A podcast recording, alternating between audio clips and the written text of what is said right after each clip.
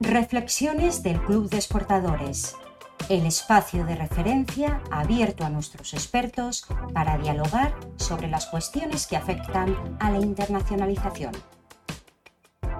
Estamos ante un nuevo podcast de eh, Reflexiones del Club de Exportadores. Eh, mi nombre es Rafael Villar, soy el coordinador del Comité de Reflexión eh, del Club de Exportadores e Inversores Españoles y recientemente IQ ha publicado una nota sobre inteligencia para la internacionalización. Eh, mis autores son Carlos Pobre y Enrique Fajul.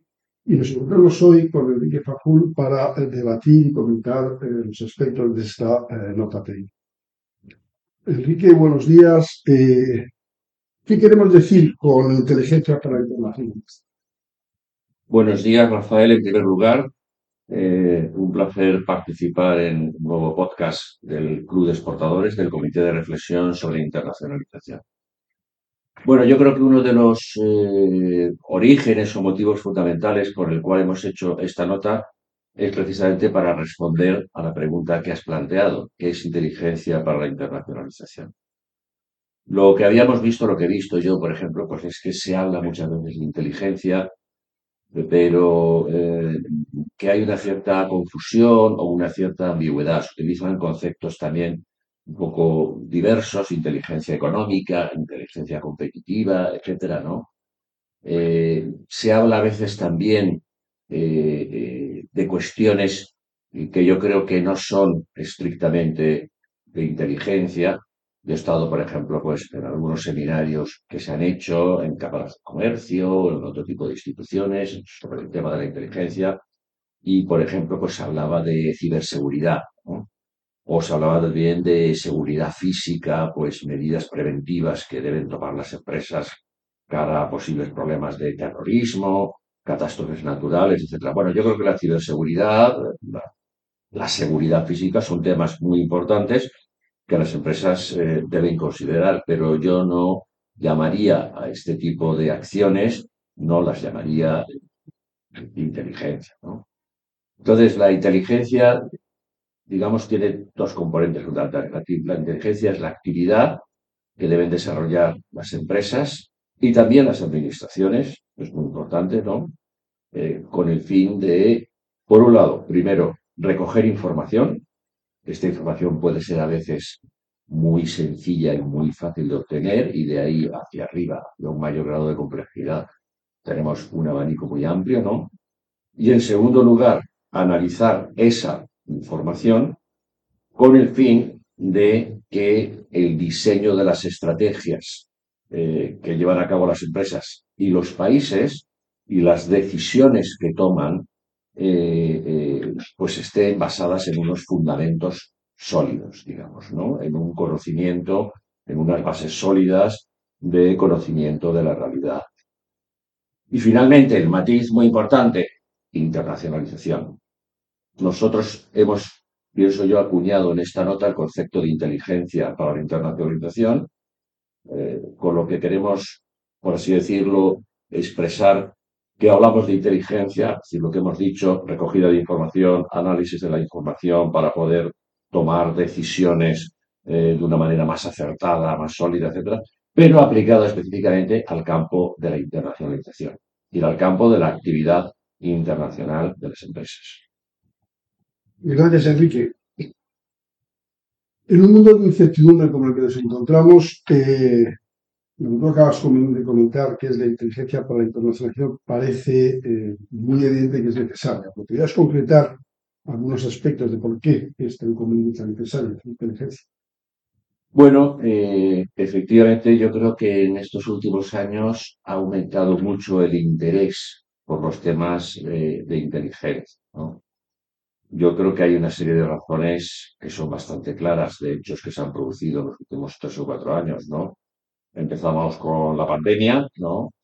Eh, luego ha venido la guerra de Ucrania. Bueno, y ya anteriormente teníamos también como un factor condicionante importante las crecientes tensiones comerciales entre Estados Unidos y China, y no solamente de Estados Unidos, también está habiendo crecientes tensiones entre la Unión Europea y China. Estamos hablando de una serie de hechos, bueno, que plantean riesgos, que suponen riesgos para las empresas muy importantes, ¿no? Eh, ¿Qué impacto puede tener, por ejemplo, la adopción de sanciones internacionales eh, contra China? De sanciones por parte de Estados Unidos, eh, por parte de la Unión Europea. ¿Qué impacto pueden tener para las empresas españolas y las empresas de cualquier país? ¿no? ¿Qué impacto pueden tener catástrofes de tipo médico, como ha sido la pandemia, accidentes eh, que se pueden producir en el mundo. Estoy pensando, por ejemplo, te acordarás de cuando el canal de Suez estuvo interrumpido durante varias semanas, ¿no? Eh, estuvo interrumpido el tráfico debido a que había encallado un barco y eso causó, a su vez, grandes trastornos. Digamos, en resumidas cuentas, que en estos últimos años, bueno, han surgido una serie de tensiones, una serie de problemas de diferente tipo, pandemia no tiene nada que ver la pandemia en su naturaleza con lo que puede ser la guerra comercial, etcétera, ¿no? Y eh, que, en resumidas cuentas han generado incertidumbres y sobre todo han generado riesgos para las empresas. Y esto obliga a, las, a que las empresas desarrollen esa labor de inteligencia a que me refería antes, a que analicen cuál es la situación, cuál es el posible impacto que pueden tener las sanciones, las tensiones comerciales, etcétera, sobre su actividad. Y la, tercera fase final, que yo mencionaba antes en la definición de inteligencia para la internacionalización, bueno, pues que adapten sus estrategias, adapten su actuación a los nuevos, eh, a estos nuevos eh, condicionantes, ¿no? Bien, eh, en un mundo empresarial de pequeñas y medianas empresas conocen el español, parece muy interesante tener esa inteligencia, pero ¿qué requisitos y recursos debe tener una empresa mínimos para poder eh, poner en práctica esta política de, inteligencia para la internacionalización? Bueno, eh, estás planteando efectivamente un tema clave, ¿no? Es decir, yo diría que las grandes empresas ya tienen formal o informalmente departamentos de inteligencia o desarrollan actividades de inteligencia. Las pequeñas empresas, claro, tienen más problemas en este sentido. No solamente para los temas de inteligencia, las pequeñas empresas, pues para muchas actividades de internacionalización, eh, tienen limitaciones, pues porque las actividades de internacionalización requieren recursos, recursos económicos por un lado, para poder financiar tus actividades de prospección, de exploración de mercados, de análisis, etcétera, y también recursos humanos, ¿no? Eh, de ahí que muchas pequeñas empresas, es decir, eh, tengan serios problemas para poder tener unos departamentos, o no voy a hablar ya de departamentos, para poder desarrollar unas actividades de inteligencia eh, de, una cierta entidad, de una cierta solvencia. ¿no? Pues ahí las, yo diría de, perdón un momento, es decir, como paso previo, es decir, eh, como requerimiento previo, las empresas, tanto grandes como pequeñas, lo primero de todo es que deben ser conscientes de la importancia que tiene la inteligencia y que ha adquirido la inteligencia en estos últimos tiempos por los factores que hemos mencionado anteriormente, las nuevas incertidumbres que han surgido, etcétera, ¿no? Y luego, bueno, pues, es decir, las grandes empresas pueden contar con sus propios eh, departamentos, eh, con sus propios recursos asignados a la inteligencia, y las pequeñas empresas tienen en este sentido más dificultades. Pueden contratar servicios externos, lo mismo que contratan servicios de asesoramiento de otro tipo para su actividad internacional, pueden contratarlo, ¿no? Pueden asociarse con otras empresas Pueden recurrir, y esto es importante, yo creo que vamos a volver luego en este diálogo que estamos teniendo a el apoyo del sector público. Yo creo que aquí el sector público, las administraciones públicas, sí que tienen una labor muy importante que realizar y, repito, luego hablaremos un poco más de ello, ¿no? Apoyando a las empresas, facilitándoles inteligencia a través de que las administraciones públicas sí que tienen unos recursos significativos para poder desarrollar actividades de inteligencia. Lo desarrollaremos posteriormente porque el tema es, interesante, ¿no? Cómo la administración pública o las administraciones públicas pueden ayudar a la pequeña empresa en esta, tarea. Eh, ¿Cuáles son las áreas de especial interés para aplicar esta inteligencia eh, a la empresa? Bueno, yo diría que, son muchas, son decir, digamos que no voy a decir que todas las actividades internacionales de una empresa eh, se requiere inteligencia, pero desde luego en muchas de las actividades de una empresa eh, sí que se requiere inteligencia. Yo voy a mencionar algunos ejemplos porque si mencionara a todos eh, me extendería mucho. En la nota hacemos de hecho una pequeña taxonomía de las áreas de actuación de la empresa, de las principales áreas de actuación de la empresa en las que es eh, relevante el empleo de inteligencia.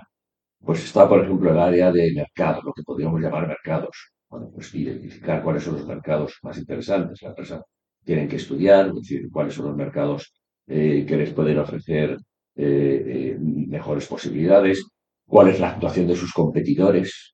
Es muy importante para una empresa saber qué están haciendo tus competidores, a qué precio están vendiendo sus productos, qué características eh, tienen estos productos, ¿no?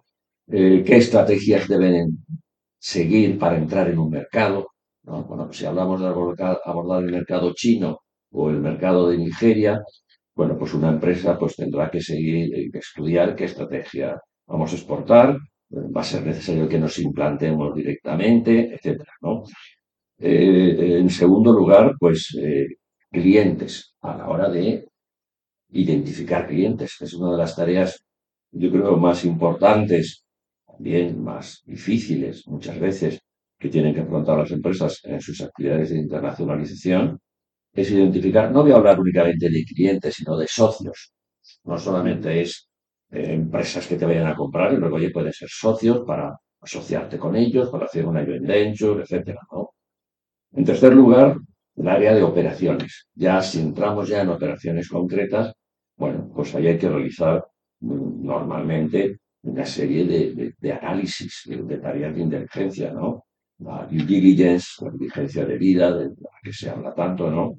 Bueno, pues eh, si voy a invertir en un determinado país, bueno, pues la empresa tendrá que analizar que efectivamente los datos eh, que está manejando son correctos, que si se va a asociar con una empresa de este país, con una empresa local, bueno, pues que los datos financieros contables de esta empresa son los correctos, que los activos que esta empresa dice tener, tanto tangibles como intangibles, se corresponden con la realidad. En cuarto lugar, los riesgos. Es decir, eh, este es un tema clave, ¿no? Es decir, yo diría que es uno de los temas más claves que tiene que considerar la inteligencia. Los riesgos tanto comerciales, ¿no? Eh, como los riesgos políticos que se pueden derivar. Riesgos políticos podemos decir que son aquellos que se derivan de, la actuación de los gobiernos, ¿no? de las medidas que toman los gobiernos, tenemos casos muy, y además tenemos casos recientes, ¿no? En el caso de España, ¿no? De empresas que han sufrido expropiaciones en otros países o que han sido sometidas, digamos, a medidas de acoso, de, no voy a decir de persecución, de presión. De presión, efectivamente. Medidas de presión y que han tenido que abandonar su actividad o parte de su actividad en estos países, ¿no? Y luego, por último, yo creo que hay un, una, una quinta área de actividad que me parece muy importante y que muchas empresas infravaloran, en mi opinión y por mi experiencia, ¿no? Que es los apoyos públicos conocer bien los apoyos públicos de los que pueden beneficiarse las empresas. Y yo, por mi experiencia, he sido consejero comercial en cuatro países, pero también he trabajado mucho tiempo en el sector privado. Lo que he visto siempre es, lo que he visto con mucha frecuencia, digamos, es que las empresas muchas veces no son conscientes de las ayudas eh, de las que pueden disfrutar no sé, por volver a ejemplos concretos, ¿no? Pues eh, si yo tengo un socio potencial en un país estoy planteándome el asociarme con él, ¿no? Pues y, necesito información sobre ese socio. Tengo que verificar que ese socio efectivamente es lo que dice que es, tiene los activos que dice que es, etcétera. Bueno, pues eh, una embajada, una oficina comercial puede proporcionar eh, información muy útil eh, para conocer a esa empresa. Y muchas empresas españolas eso no lo saben y no lo conocen. Yo lo he visto, lo he vivido por, por propia experiencia como consejero comercial. ¿no? He visto muchas veces problemas que han tenido las empresas, situaciones de fraudes, que han sufrido fraudes flagrantes, me refiero. no, es que hubiera surgido problemas y tal, sino que han sido víctimas de empresas que se dedicaban específicamente al fraude, ¿no? Y que lo hubieran podido evitar, esa situación, con que solamente hubieran consultado a la oficina comercial de la Embajada de España sobre esa empresa, ¿no? En fin, es un abanico amplio de, actividades, ¿no? Eh, pero yo, como te digo, pues hemos identificado estas cinco grandes áreas, mercados, clientes, operaciones, riesgos y apoyos públicos como cinco áreas de la actividad internacional de la empresa en las que la inteligencia es necesaria. Nos queda claro que la información es poder, de alguna manera, ¿no? Y, en ese sentido la inteligencia da información, por lo cual nos da capacidad para hacer y reaccionar ante situaciones posibles, ¿no? ¿Cómo se encuentra España en ese terreno de la inteligencia de la internacionalización respecto a otros países de nosotros? Bueno, yo diría, yo diría, eh, eh, en España contamos con una serie de fuentes de inteligencia eh, que son muy buenas, ¿no? Que son muy, que tienen medios, tienen recursos y que desarrollan estas actividades que yo mencionaba antes, recogida de información, análisis de la información, y que pueden ser en este sentido útiles para las empresas. Tenemos pues, las administraciones públicas, ¿no? a nivel del gobierno central, en primer lugar, el ICEX, ICEX, oficinas comerciales, me refiero porque es lo mismo, ¿no? El ICEX y las oficinas comerciales eh, no son eh, entidades separadas, sino que están estrechamente unidas, ¿no? Generan una cantidad de inteligencia muy útil eh, de informes, de estudios de mercado, pueden realizar también actividades de inteligencia a medida a las empresas, ¿no? Tenemos agencias de seguro de crédito, asociación, de crédito y caución, COFAS, etcétera, que también generan una inteligencia eh, muy buena, ¿no? Eh, varias de estas entidades pues realizan estudios sobre economía de los países, sobre los riesgos que tienen las economías de, de los países del mundo, ¿no? Que pueden ser muy útiles, ¿no? Tenemos otras, no sé, diversas fuentes de inteligencia, ¿no? Eh, pero digamos, yo creo que eh, una tarea que se debería abordar, en nuestra opinión, es la de lograr una mayor coordinación entre estas diversas fuentes de inteligencia. Tenemos una serie de fuentes de inteligencia eh, que son útiles, que pueden ser muy útiles, ¿no? Pero mm, yo diría que hay dos o tres labores importantes a realizar, ¿no? Una, dotarlas a estas fuentes de una mayor coordinación. dos, eh, realizar una cierta labor pedagógica entre las empresas acerca de eh, la necesidad de la inteligencia, dicho anteriormente, y al mismo tiempo enseñarles a las empresas, difundir entre las empresas cuáles son esas fuentes de, eh, inteligencia con las que pueden contar y con las que pueden beneficiarse. Y tres, pues es importante para eso, y es una de las propuestas, si se quiere, más fundamental que realizamos en la nota técnica, ¿no? Eh, crear algún, tipo, una especie de entidad, un mecanismo eh, que sirva de, por decirlo de alguna manera, de interfaz con las empresas, que sirva un poco de plataforma de contacto con las empresas a la que las empresas puedan recurrir y puedan decirle, oye, yo tengo esta necesidad, estoy planteándome invertir en este país, ¿qué riesgos hay? ¿Qué problemas pueden surgir?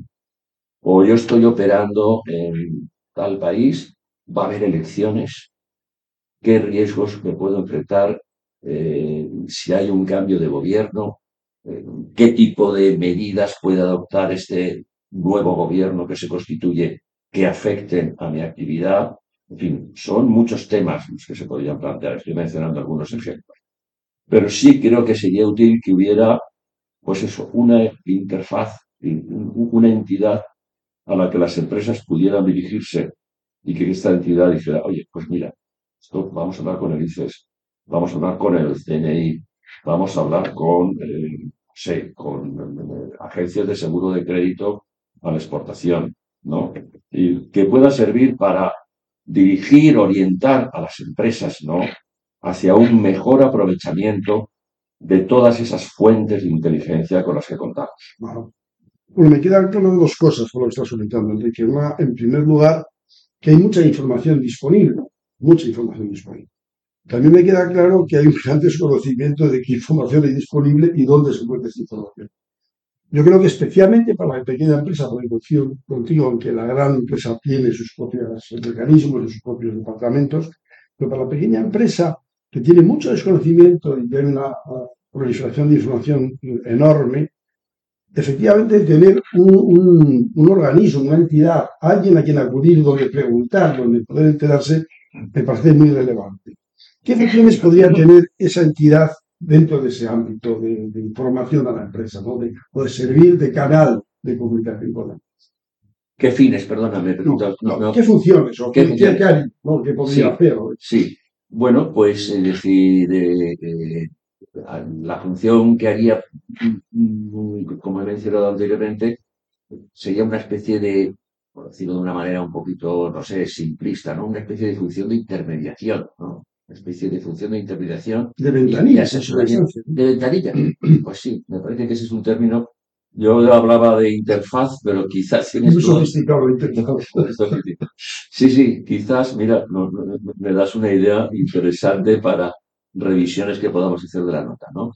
Pero efectivamente, eh, eh, quizá la idea, es decir, el concepto eh, más claro sería el que estás, el que acabas de utilizar, el de ventanilla, ¿no? Es decir, es decir, esta ventanilla nosotros conocemos cuáles son las fuentes de inteligencia disponibles y las posibilidades de inteligencia, ¿no? Porque ahora hay cosas que no se pueden saber ni estudiar, etcétera, ¿no? Y, y, en este sentido, eh, lo que hacemos es, lo que hace esta ventanilla es prestarle un servicio a las empresas para eh, guiarlas y para orientarlas hacia eh, aquellas entidades, instituciones, que pueden ser públicas, que pueden ser privadas, aquellas fuentes de información, no solamente entidades, sino fuentes de información que hay disponibles en, en la red, ¿no? y que pueden ser, eh, que pueden ser, de utilidad para las empresas. ¿no?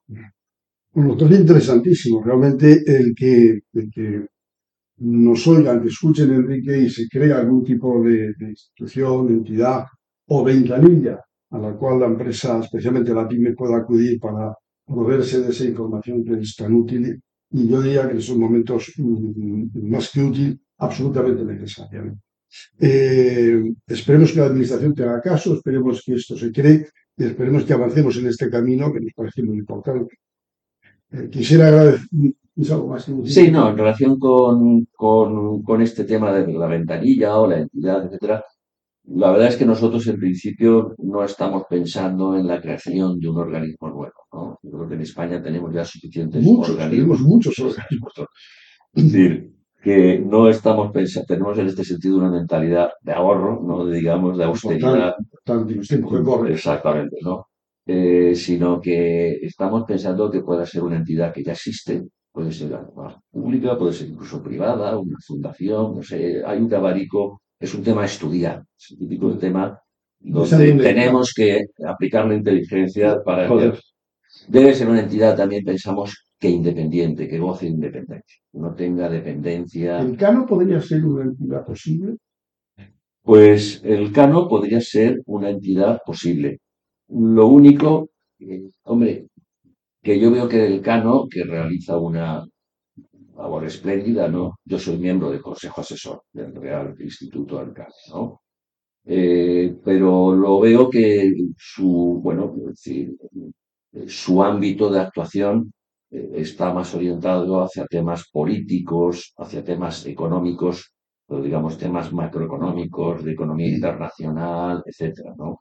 Y está menos orientado en este sentido hacia lo que es un servicio a las empresas, como hemos estado diciendo, ¿no? Esperamos que se haga un análisis de cuál sería la actividad o el, mecanismo por el cual sería factible suministrar esta información a la empresa. en cualquier caso, queremos agradecerte primero por la nota técnica, que parece muy interesante, segundo por tus palabras en este podcast, y quedamos eh, a la espera de nuevas actividades del club y nuevos podcasts. Muchísimas gracias. Gracias a ti, Rafael, que ha sido un placer haber tenido contigo este diálogo eh, bueno, sobre este tema que, que, a nosotros, desde luego, a Carlos Pobre y a mí me parece lógicamente muy importante, por, por eso hemos hecho la nota, que es la inteligencia para la internacionalización. Muchas gracias, Enrique, hasta la próxima. Hasta pronto. Hasta aquí el tema de hoy. Volvemos próximamente con una nueva entrega de reflexiones del Club de Exportadores.